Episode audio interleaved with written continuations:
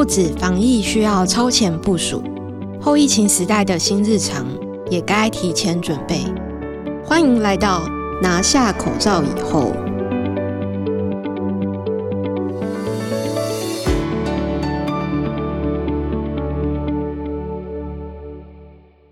各位听众，大家好，欢迎收听由静好听与台大风险中心共同制作播出的《后疫情时代拿下口罩以后》。我是主持人台大风险中心的陈贝球。COVID-19 的疫情发生以来，工业活动都减少很多，看起来各国的空气品质都已经改善了。今年的全球碳排听说会达到历史新低。我们今天邀请到专业的环团一哥地球公民基金会蔡宗瑞副执行长来跟我们一起聊聊这波疫情对环境的影响到底是什么呢？嗨，宗瑞。嗨，主持人好，还有各位听众朋友，大家好。这波疫情真的让地球有喘息到吗？嗯，应该是说哈，就大家如果有印象，就是疫情一发生的时候，网络上流传一张照片，你说哇，地球变干净的那个蒙蒙的一层灰不见了，然后可以看到这个水蓝色的地球。那确实，因为疫情的关系，所以使得我们在整个经济活动哦，尤其是工厂端蛮多停摆，因为工厂担心人力聚集嘛，所以就整个经济停摆下来这样子。那所以其实根据各国统计，有今年的上半年哦，这个减排哈，碳排的减排其实是。创下很大的这个幅度的，那当然你说碳排要变历史新低很困难，原因就是因为以前根本没有碳排啊，所以这个地球史以这个尺度来看的话，其实是不太容易达 到新低是跟什么比较啊？呃，应该说减排的量应该算是历史的新高，嗯、就是减下的量，啊，嗯、就是以单纯来这样谈哦。那当然，因为其实大家如果知道，其实在这个巴黎协定，就是全球在定这个气候变迁的公约当中，这个巴黎协定是要求今年二零二零年其实是一个阶段。性哈要做统计，说大家减排多少的一个年，本来各国都觉得达不到目标的，但因为疫情的关系，所以好像目标看起来是会达标的。所以那个标到底是多少啊？呃，因为巴黎协定就是自己国家自己定自己要减多少的量，嗯、它跟以前京都议定书哈，大家一起要求要减到多少量不太一样，所以其实各国的目标设定是不同的，但至少都是以减排为目的。但这个问题其实是大家要想哈，就是如果我们对于地球要变干净，就得牺牲这么多经济活动。那譬如说，大家知道这个欧美国家失业率一直攀升哈，但美国的应该在今年七月的时候失业率达到九趴多哈，这快要到十趴。其实会让更多人恐惧说，那如果我们要达到干净的空气、减少碳排放，就得牺牲这么多经济，这到底是好事吗？所以，其实在过去在谈这个气候变迁减排的时候，都会说经济。可以做减排，好，就我们怎么样发展经济，一样也可以减少碳排放，而不是停摆经济。所以，如果我们要把这件事情当作是一个常态啊，希望你看世界各国可以达到减排嘛，这样子就可以了。我相信会让很多人担忧的，因为会觉得经济活动停摆了。所以，其实，在面对气候变迁，我们要减少碳排放的过程当中，很多东西是需要投资，是需要发展的，发展这个绿色的运输、绿色的经济，那让我们的经济行为可以维持。有一定的水准，同时也可以减少碳排放，这个才是应该我们要面对这个整个气候变迁比较正向的一个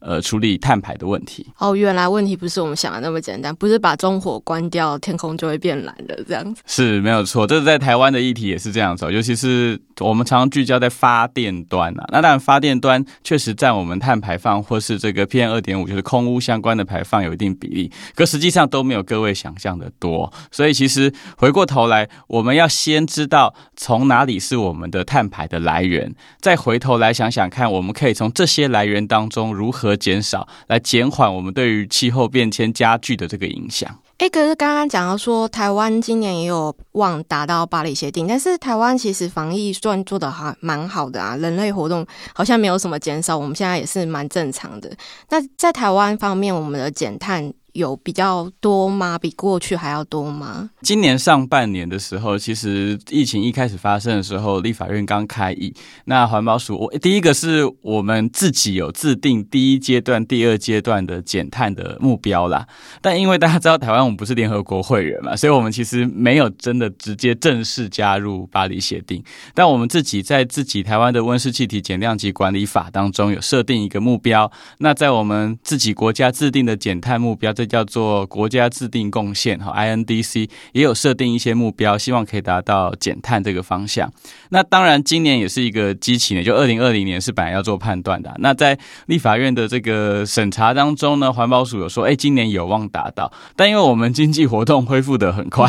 所以其实大家如果关心哈，就知道我们的用电量。或者是我们的整个经济发展，这个碳排的整体的量，其实目前减少的幅度还是非常有限的。所以其实还是要到年底来做统计，比较清楚这整年的减碳状况。可是以目前来讲，因为我们受到疫情的影响比较少，经济活动停摆的没有那么多，所以在这个情境之下，其实在于用电或者是减少碳排这个部分，还没有这么样的跟疫情产生正向的相关。而且因为我们其实什么。口罩国家队，或者是因为中国修厂关系，就是我们其实产能是提升的。没错，所以其实呃，在在这个产能提升的情况，当然它是分产业类别了，因为还是会有一些产业，尤其是做这个国际供应链这个串联的部分，会有受到一些影响。所以整体来讲，我们因为没有出现这个大规模的封城的状况，所以其实呃，电力是大概是会增加的。那那碳排到底怎么样？我们其实是要看年底，因为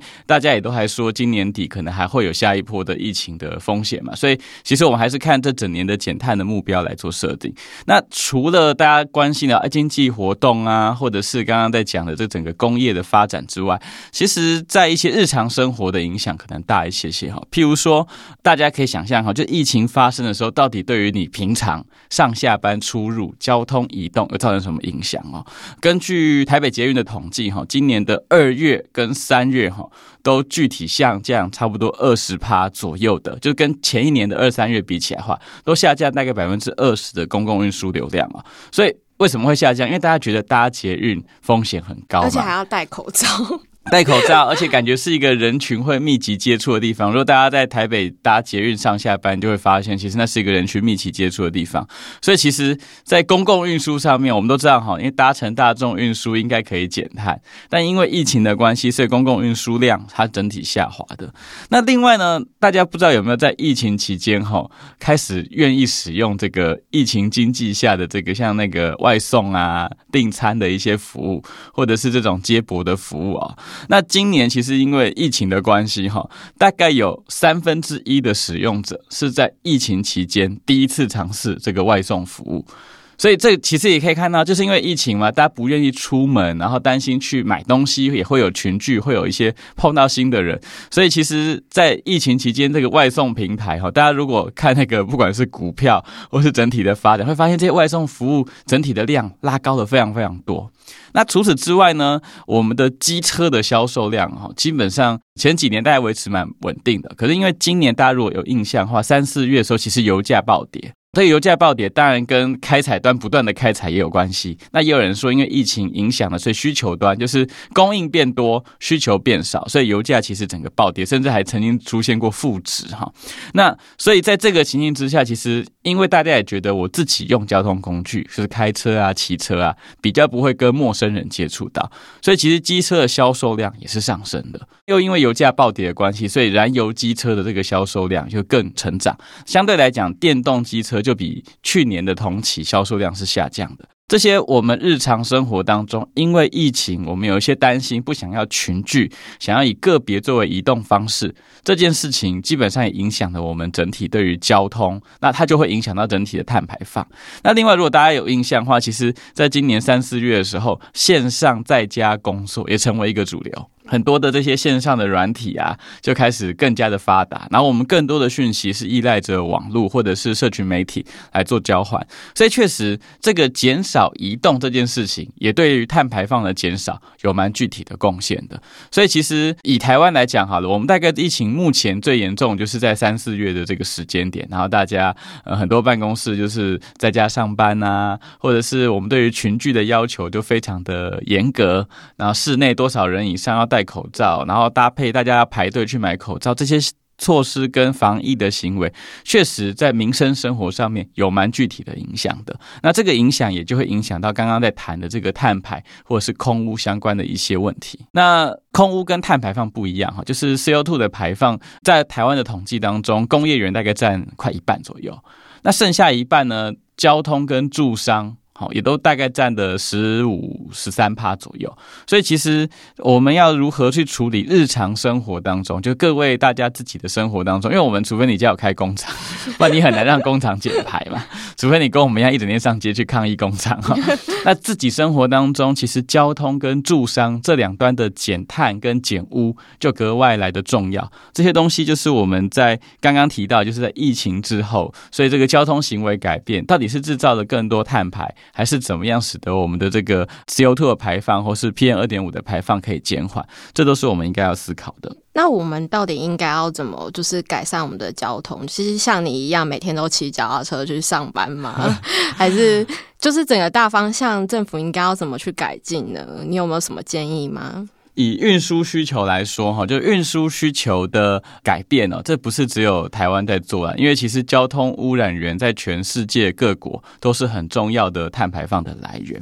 那在处理这个所谓的绿色运输或者是绿色交通，大概有三个全世界共通的方向啊。第一个叫做回避，回避是什么？就减少旅运的需求。譬如说，我刚刚讲疫情之中，大家都线上开会，不用去上班了，嗯、这就是减少旅运的需求。我们要呼吁雇主不要，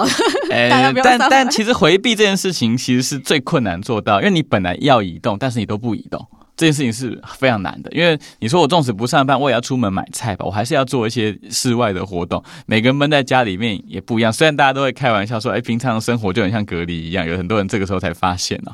但回避是一个最根本的策略啊。第二个叫做移转，移转什么意思呢？就譬如说，你本来是开车骑车的，你换成搭大众运输交通工具，搭乘这个效能比较好的运输工具，那。这件事情在我们疫情期间中不太容易发生，因为我们就担心大众群聚嘛。嗯。但是在交通策略当中，那当然大众运输量要提升。一来是譬如说台湾的中南部，你叫大家搭大众运输上班，它就是没有好的公车啊，更不要说它没有捷运，它也没有什么轨道可以运输啊。譬如说我们的花东地区，它的移动范围很长，也没有什么公车可以搭，所以其实提升如何移转这件事情也是不容易做的。那第三个叫做改善，改善什么意思呢？就是譬如说我现在是骑机车上班。我骑机车上班，我从传统的骑燃油机车变成骑电动机车。台湾目前所有使用的资源当中，哈，就是会造成这些空污啊、碳排资源当中，有一半是石油，另外一半就是刚刚讲的煤、天然气跟核能，哈，就是发电大概占一半左右。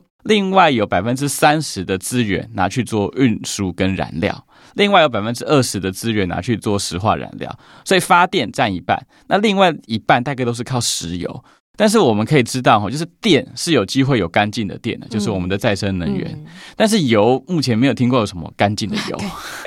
所以其实现况下燃油的运输方式要换成干净的电。它对于碳排的减少，对于空污的减少才会有帮助。所以刚刚讲的这个交通三部曲当中，回避、移转，第三步的改善，就是推动这个运具的电动化，就会是国际间在减少这个运输污染、哈交通污染、推动绿色运输的一个很重要的一个关键。那这些东西都是我们在呃日常生活到整体的政府政策都可以想象中，如何从运输来减少对于碳排、对于这个空气污染的这个量的一些。影响，这样讲起来，就是就算我们改用电动车，其实那个电是蛮重要，所以能源转型在这个议题里面也是很重要，对不对？没错，但是纵使哦，就是照台湾现况下的发电结构哈，就我们现在发电结构当中有这个这个排碳的系数，我们的发电结构现在是大概四成多是燃煤哈，将近四成是燃气，一成的核能，然后一成的其他就是再生能源加其他的这些发电模式。我们的这个碳排系数的发电的碳排系数，基本上现在全部的运输工具都换成电动。使用这样子结构的电都比燃油来得干净，所以基本上全世界大概有超过一半的国家都是用电，就是现况下用电，那电越来越干净。我们的这个碳排就会越来越少嘛，运输的碳排就会越来越少，所以基本上现况下的台湾来推动电动化，都已经是即刻就可以做到减少污染的。纵使在这样的发电结构之下，那如果我们现在推动这个二零二五的这个能源转型的目标能够达成，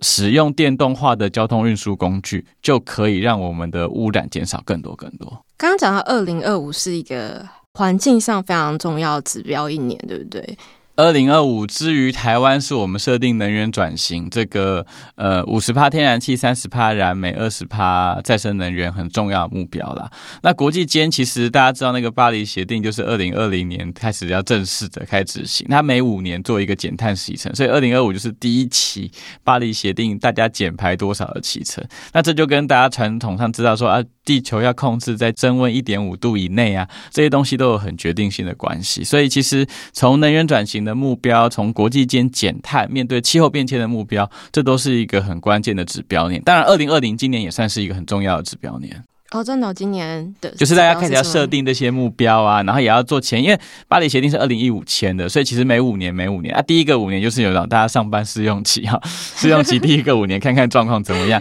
啊，下一个五年就开始正式要施行这个巴黎协定，大家各国要积极的减碳，所以从运输、住商、工业、能源这几端一起来做减碳，都是我们非常重要的目标。那当然有一些国家，大家如果听到减碳，常会说，哎，那台湾全世界都在谈畜牧业要减碳呐、啊。为什么台湾都没有谈畜牧业减碳？台湾没什么畜牧业。对，因为台湾本身就是农业造成的碳排大概有一趴多而已，整体农业和所有加起来就是种植跟养殖加起来，所以台湾问题是没有大规模的畜牧业，所以确实没有太多的影响。但他可能说，如果台湾都吃美猪美牛，或是澳洲牛，其实他们国家如果是放牧型的这种畜牧业的话，确实跟碳排有影响，而加上进口肉也是也有这个碳足迹，所以从人民的具体生活上面来讲，所以大家会说呢，吃素减碳救地球，还是有一些根据的。只是在台湾现况下的我们的农业部门整体的发展不是这么样的好，然后也没有大规模，所以台湾要直接做减碳，在农业部门其实目前要做的作为应该是比较少的。相对于那个一点多趴，我们这个十几趴的运输，十几趴的住商，还有将近五十趴的工业园，是我们在减碳更应该要着力的地方。我们接下来要谈绿色振兴，绿色振兴到底是什么？听起来很谜样吧？其实前面我们刚刚提到的，就是在绿色运输上面，哈，其实政府可以做很多事情。那国际间其实有一些共同的方法。那绿色振兴这个概念呢，其实是从大家知道疫情之后，就是疫情发生了之后，其实经济活动停摆嘛，所以在经济活动停摆的过程当中，政府就要进场来协助国家的经济发展，然后各国都丢了非常多钱要来振兴经济。那振兴经济的方法，大家知道，就是有一笔钱要怎么花。那钱一定要拨下来嘛，因为就是经济上面停摆，可是要花在哪里这件事情就是可以做选择的。那这个绿色振兴这个概念呢，其实也是从欧洲国家来。大家知道，就是在疫情的起初发展的时候，除了中国之外，下一个比较严重是欧洲。美国是比较后面才发生，那当然到现在其实 美国还是非常严重哈。所以其实，在欧洲那时候疫情发生了之后，然后整体的经济活动停摆，观光停摆，那欧盟就立刻来讨论说，我们要花多少钱来做纾困啊？那我们大家都知道，其实最开始是要做疫情的减缓嘛，防疫；第二阶段是纾困，第三阶段是振兴。所以之前有人说是绿色纾困，现在在谈绿色振兴，都是在讲说我纾困或者是振兴的这笔钱可以花在什么样的项目当中。那在欧洲国家当中，因为他们其实在二零一九年哈时候，其实就有一个这个 Green New Deal，就是叫做绿色正纲，说。接下来，欧盟整体国家会员国的发展必须要以减碳永续为一个正纲目标，这是没有疫情之前就已经定出来的东西了。所以对他们而言，接下来要花更多的公共支出，哈，政府要花钱来做事情的时候，就把这个自己定出来这个绿色正纲。来把它完成，所以其实有非常非常多的部门，譬如说，呃，我们刚刚其实前面在谈的是交通嘛，我们就从交通来讨论。譬如说，法国他们在说，就是呃，在法国的这个整体的排碳当中呢。呃，航空业扮演很重要的角色。那航空业在这一波疫情当中，基本上是完全停摆的。所以法国就有要求说，如果这些航空业要拿我们纾困的钱的话，他必须要承诺，他要在呃一定的时间内，好，再到譬如说二零五零年之前，他们要有两趴，甚至五趴，甚至更多趴，他们使用的燃料必须是可回收的这些再生资源。那变成说，我虽然补助你，可是你也必须承诺，接下来你要为了这个减少碳排而做更多的努力跟改善。这就是纾困的时候，我丢钱下去，但是你要，你虽然是现在解决你现在的燃眉之急，但同时你得必须在接下来的发展当中，把你自己要做的事情，减少碳排要做好。又譬如说，在这个米兰呢、哦。大家知道哈，米兰这个城市当中呢，它一样也要花钱来做这个振兴经济，但钱花在哪里呢？他花在扩大人行道跟单车道上面。哎，这是对一般民众应该很难想象，为什么绿色振兴要把人行道扩大？呃，除了米兰哈，包含的巴黎是三亿欧元去强化六百八十公里的脚踏车道，那包含了伦敦，其实也要求这个市中心要划设无车区，只供行人、脚踏车跟巴士来做移动。这不是只有一个国家而已，是非常多国家。然后、英国是花，我记得是二十亿英镑去修整人行道跟自行车道，在绿色振。新的这个就是疫情之后，他们丢钱下去，二十亿英镑是要来处理人行道跟自行车道。大家会想说，哎，干嘛做这么多？哈，台湾的那个行人道就是地上画一个绿色呢，就叫行人道。为什么还是可以开过去？对对对，为什么要花这么多钱呢？这就回到我们刚刚前面提到的回避移转跟改善哦，这个策略都跟移转有很大的关系。怎么说呢？如果大家有印象的话，哈，在台北市生活的人，不知道大家对那个新生南路，就是台大校园旁边的那条路，哈，有没有印象？哈，新生南路呢，这个由北往南的这条道路当中呢，以前其实大概有四线车道，但现在只剩三线车道，有一线车道被通通拿去盖自行车道。不知道大家有没有印象？我觉得自行车这是柯 P 上台的一个政策之一哦。那当时他的交通局长做这件事情，其实颇受这个规划界的好评。但一般人民会觉得说，你看车道本来就塞车的地方了，四线道变三线道会不会更塞？会吗？一定会更塞的，这可以想象。然后是不是大家会更生气？我选你上来是解决我塞车问题的，才不是把车道变小。那相对来讲，骑自行车会不会更方便？会嘛？因为你有更宽广的这个空间跟路线，这个区域其实骑自行车的人还蛮多的。没错，所以在这个结构之下，其实，在做移转的时候，譬如说我让塞车问题不是用直接扩充的方式来解决，而是使用管理哈，用交通号志来处理。但是我要告诉你，道路容量就只有这么大。那相对来讲，如果车比较容易塞，但是呢，自行车比较容易骑，你会发现哇，原来骑单车比开车还快很多的时候，大家在做运输工具选择的时候，就有机会达到移转的效果。又譬如说，很多地方像那个。如果大家出过国，就知道在市中心，尤其是那古老的城市，它道路也不能拓宽了嘛，停车都超级无敌贵。在乡村停车跟都市停车，那个价差可能是十倍、二十倍的价差。如果大家去过美国的一些大城市，就是这样子。这些策略通通都是希望大家，譬如说进到密集的城市区，你就尽量用大众运输。但你城际交通，就比如说城市跟城市之间那个很空旷的地方，你还是可以使用这个汽车作为代步嘛。所以在交通移转的策略当中，哈，刚刚讲的这些，为什么要扩大人行道、扩大自行车道？它就是要使得无碳的运输工具有更宽广、更舒服的空间，然后使得需要排碳甚至高排碳的运输工具必须要做调整。再举一个例子，又譬如说雪隧，雪隧你知道大家疫情期间嘛，那大家就都开车出门这样子，又想要出去玩，所以雪隧从大概今年这个暑假前就塞爆塞到，是它是二十四小时塞爆，还不是说尖峰塞爆而已哦。那如果大家有坐搭乘过就坐过北宜高，就会发现，其实当你塞在路中央的时候，路肩。是巴士都可以在那边开的哦，对，它有一个大客车的，没错。那或者是我们在下面排队的时候，就是大家上那个北一高要排队的时候，其实那个客运巴士都是从旁边呼啸而过上去的，看起来很爽。没错，这也就是交通的移转策略当中很重要的交通管理。好，甚至其实有客运业者提出来，尖峰时间雪隧现在是单向的两线道嘛，嗯，好，它是双孔单向两线道，就一个方向有两个车道可以开，有一个车道让出来专门给。客运来行驶，所以它就会发生一个效果，就是你开车的人只剩一个雪隧的车道可以来开，所以你台北到宜兰开车，可能现在是塞车就要两个多小时，如果只剩一个车道的话，可能要三个多小时、四个小时。但是你搭公车只要一个小时，而且你要来跟回哦，所以一个是十小时的来回，一个是两小时的来回，你要选择哪一个交通工具？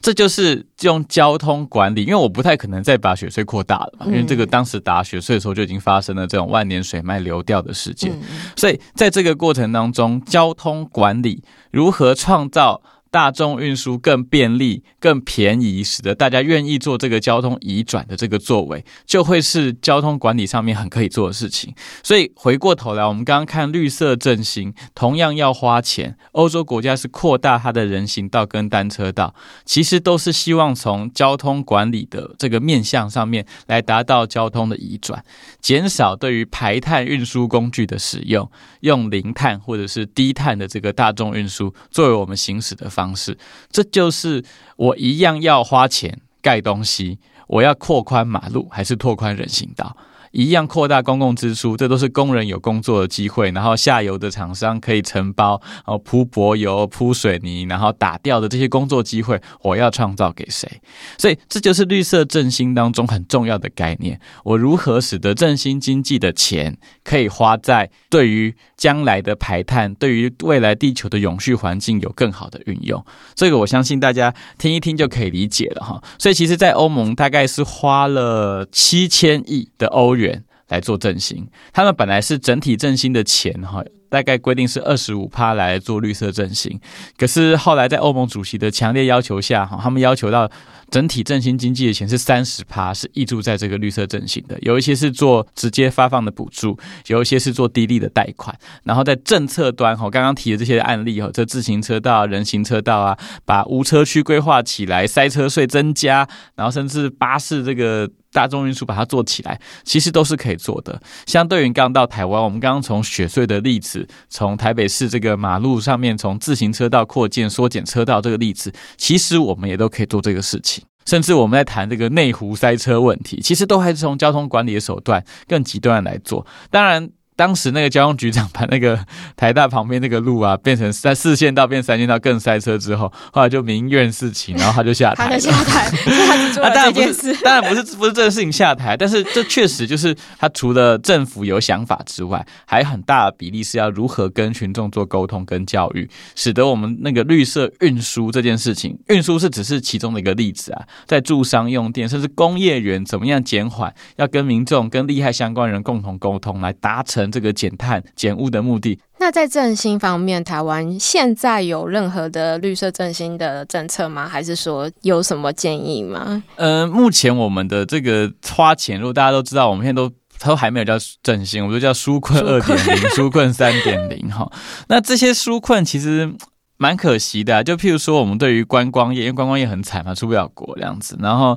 呃，或者是我们那时候对于那个小客车客运，就是计程车，嗯。有一些这个补助，但他最开始大家有印象，他是一个月三万三万的领，可是他们都不需要上任何的课程，不需要任何的进修，嗯、其实是有点可惜。就政府其实是可以，比如说鼓励或者是辅导大家做什么样的转型，可是他都没有在做，只是单纯的就是发放津贴而已。那这个发放津贴过程当中，如果各位知道我们那个失业救济金可以领嘛，嗯、他都会要求你要去职训局上课，对，他是有一个步骤嘛，那个六个月可以领的过程。那我们在做这个。纾困的时候，很显然大家只是救急，然后马上的发钱。那甚至当时在做纾困、在做企业补助的时候，呃，当时的经济部长啊，还沈荣金吼还说啊，违章工厂也可以补助。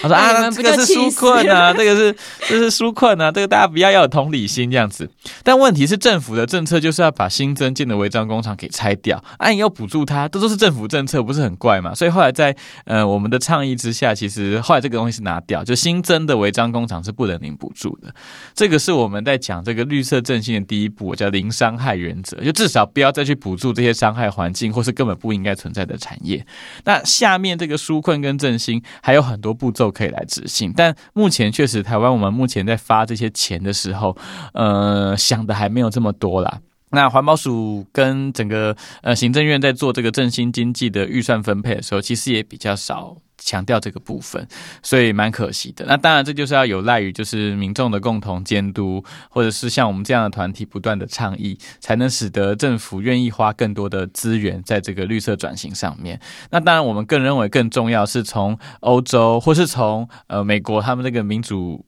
就是左派的这个新兴哈的政治明星，或是韩国，都不断在谈这个绿色新政，就是 Green New Deal。所以我们也觉得说，嗯，除了振兴要有绿色思维，台湾可能也需要有一个台湾版的绿色政纲，就是台湾接下来的十年、二十年、三十年要做什么样的经济发展才会符合世界的趋势。譬如说，我们的绿能建设，以前我们是觉得啊，政府要做绿能为了环保，现在已经不是这样。为什么？因为台积电已经要求二零三零年要全绿能。我们如果要让台积电这个经济金鸡母留在台湾，他要的是绿能，我们得不断的找绿能发给他，他才能留在台湾。所以，那他为什么要用绿能的原因，是因为 Apple 啊、Microsoft 就是这些大品牌商也要求他要求他的下游厂商就供应链也要用全绿能。所以现在在发展绿能，发展不是只是为了环保而已，是为了拼经济。在这个逻辑之下，大家都还要有产业发展，要有经济发展，使用绿电是全世界最大的趋势啊，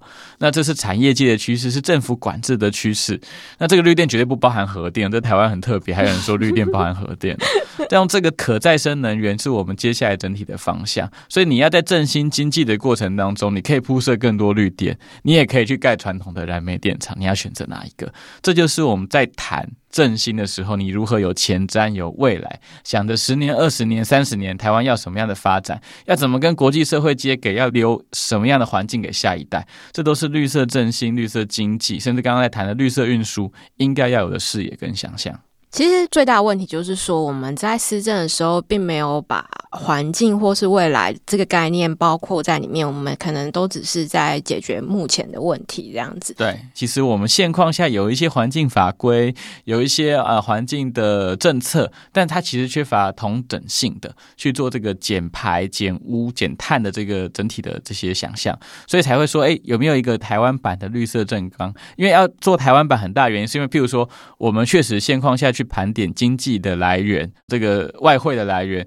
跟这个半导体产业有很大的关系，所以在半导体产业需要电的情境之下，我要怎么样想象台湾的发电结构？台湾未来整体的产业发展，我们下一步是什么东西？除了半导体之外，下一个可以让台湾在国际间扮演重要角色是什么？那当然，绿能的建设，很多人在想，比如说大家知道之前那个离岸风电啊，会让台船啊、中钢啊一路进场，它是不是台湾下一个可以在东亚地区？扮演领头羊的这个产业，我们都在试啦。我觉得还没有那么下断言说这个就会成为我们的方向。可是这些尝试的过程当中，如果能有以绿色为长，就是你在尝试过程当中，纵使它在东亚地区扮演不了重要角色，这些建设也都还是对于台湾基本的国力有很大的提升的时候，嗯、这些东西就会是台湾在做未来的发展很重要的基石。所以刚刚讲这个绿色正纲，作为台湾发展，不是换了总统就不见了，是作为台湾接下来十年、二十年、三十年未来想象的发展模式是非常重要的。全世界谈气候变迁都是很主流的问题，对，在台湾不是，就台湾不认为、欸，台湾可能就是因为我们在这个国家认同跟这个主权的问题。问题上面还有很多的呃事情要努力啊，所以其实大家比较在这个事情上面关注啊。可是气候变迁在全世界来讲，为什么每年巴黎协定世界各国的领袖都会去？然后在讨论这个 COP 的会议的当中，是国际政治角力的重点，甚至这个碳交易、碳税这个机制是经济发展当中必须要面对的问题。那台湾因为加入不了联合国嘛，所以就这个就很认真的想要一起参与。那在这个部分更有趣的原因，是因为大家都会看到台湾，你知道为什么吗？因为我们是排碳的大国？我们的人均排碳在全世界算是高的了，oh. 所以其实就大家很 care 我们，就是不是我们想不想加入，是你纵使不加入，你还是会造成污染，所以，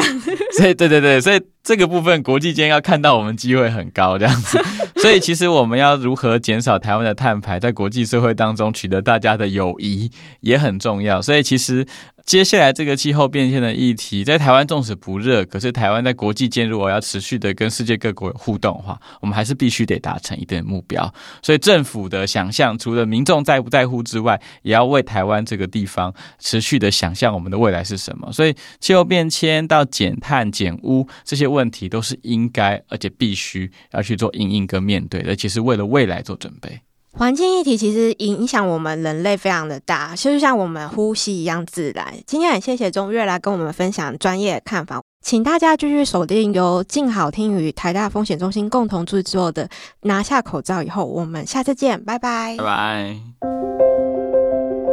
想听爱听，